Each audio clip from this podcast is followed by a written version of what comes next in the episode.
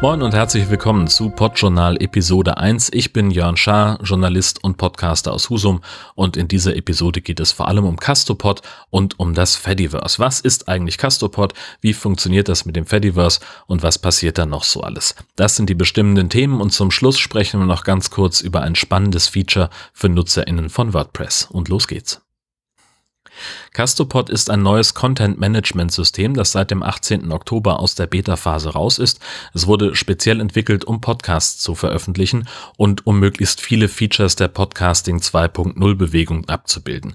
Podcasting 2.0 möchte den RSS-Standard erweitern und vermeintlich interessante Features hinzufügen, die für Podcastende spannend sein können. Vieles davon wurde eigentlich schon von Podlove beispielsweise abgebildet, aber die Leute rund um dieses, äh, dieses Podcasting 2.0 wollen ihr lieber ihr eigenes Süppchen kochen und haben jetzt also einige Features veröffentlicht, die zwar eigentlich ganz geil sind, die aber andererseits noch längst nicht von allen Podcast-Apps genutzt werden, geschweige denn von Hosting-Services und Content-Management-Systemen da draußen, zum Beispiel Kapitelmarken im JSON-Format, für die es keinen Editor und nur ganz wenige Apps gibt, die diese Dinger parsen können. Es könnte so viel einfacher sein, wenn man bestehende und gut abgehangene Standards nutzen würde, aber was weiß ich schon.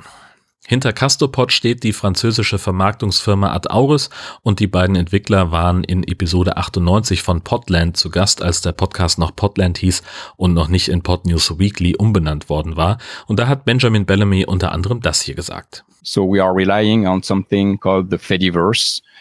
So basically anyone connected to any platform on the Fediverse, usually it's Mastodon, but there are many others, can interact with the podcaster and share, comment, like an episode or anything directly without any third party involved. So the podcaster or the network has a direct connection with the audience. In den Shownotes findet ihr den Link zur gesamten Episode. Und im Fediverse geht's auch weiter. Seitdem Elon Musk Twitter gekauft hat, laufen ihm nämlich die Nutzenden davon.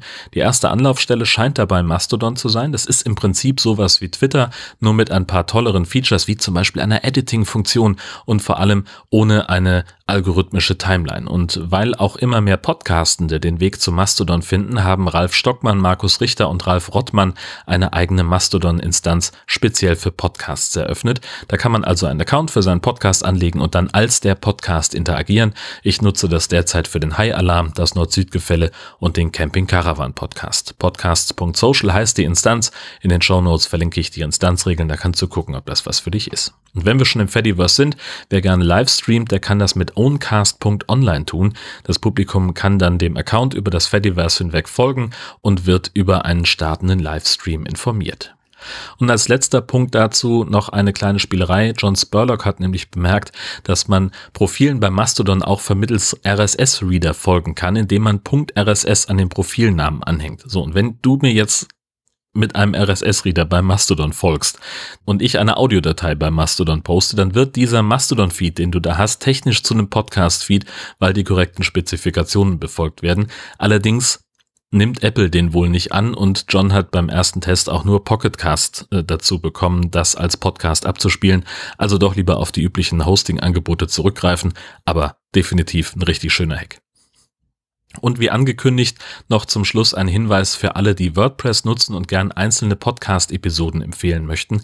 Die Firma, die WordPress entwickelt, hat nämlich die Podcast-App Pocketcast gekauft und Open Source zur Verfügung gestellt. Und sie haben einen Gutenberg-Blog entwickelt, mit dem man einen ziemlich schicken Webplayer für fremde Podcast-Episoden oder ganze Feeds erstellen kann. Im offiziellen Blogpost dazu klingt das ein bisschen einfacher, als es ist. Wie dieser Gutenberg-Blog ganz genau funktioniert, das erkläre ich in einem Blogpost, den ich in den Show Shownotes verlinke. Diese Option kam übrigens fast zeitgleich mit der Ankündigung raus, dass Christian sein Feed-Plugin für WordPress mangels Nutzung nicht mehr weiterentwickeln will. Zufall? Vermutlich. Das waren die Podcasting-Themen für dieses Mal. Das Podjournal findest du im Fediverse, mich selbst ebenfalls. Und wenn du Themenvorschläge oder Feedback hast, dann her damit an redaktion.podjournal.de.